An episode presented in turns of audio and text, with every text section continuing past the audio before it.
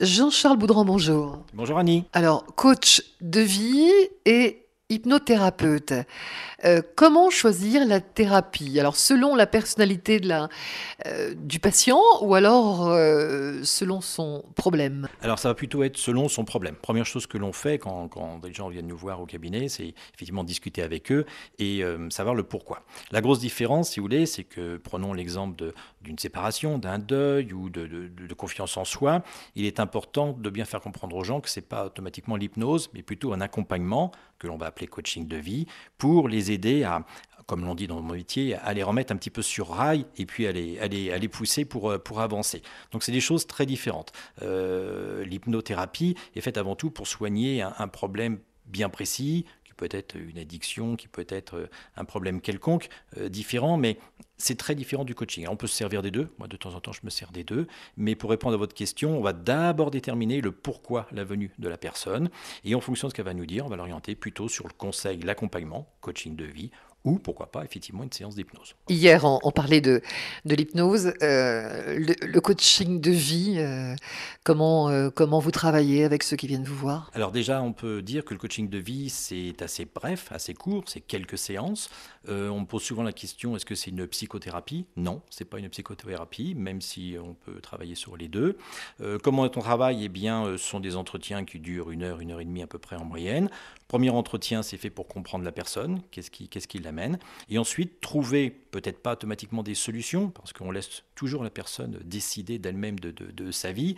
Mais l'idée, c'est de lui donner, pour, vous donner une image, de lui donner l'opportunité d'imaginer plusieurs portes où il y, a, plusieurs scénarios possibles derrière, euh, en la guidant, bien sûr, mais jamais en choisissant pour elle. Hein. L'idée, on n'est pas à la limite dans le coaching sportif avec il faut absolument ça. Là, on est plutôt dans on va vous porter plusieurs solutions, vous apporter plusieurs solutions, vous éclaircir peut-être sur, sur, des choses bien précises, mais vous choisissez toujours. Voilà, on va, on va juste vous guider, vous accompagner de façon à ce qu'il y ait une écoute, parce que déjà dans un premier temps, les gens ont besoin d'être écoutés, une bonne écoute, et différentes solutions possibles aux différents problèmes qu'il peut y avoir. Pourquoi on vous consulte le plus?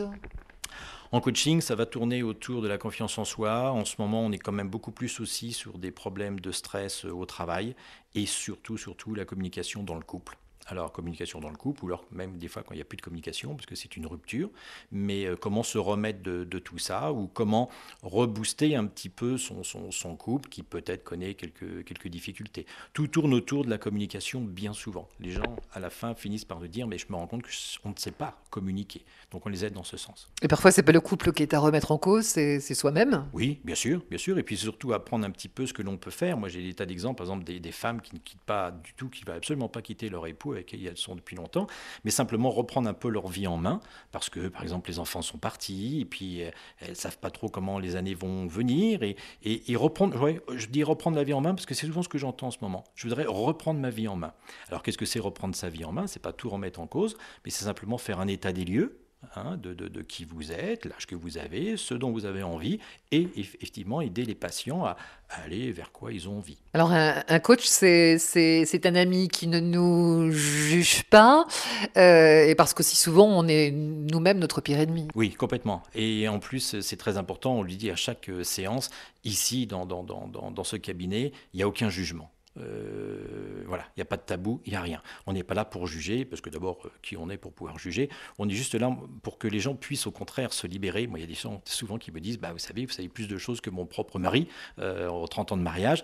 Euh, c'est tout simplement parce que euh, on est, oui, je ne sais pas si on peut dire on est un ami, un ami, mais on est surtout une personne qui, à un moment donné, écoute bien et va orienter sans a priori euh, va essayer juste de vous dire, voilà, vous avez possibilité de, de faire différentes choses, on va vous, vous expliquer tout ça et, et, choisissez, choisissez comme vous, vous en avez envie. Voilà.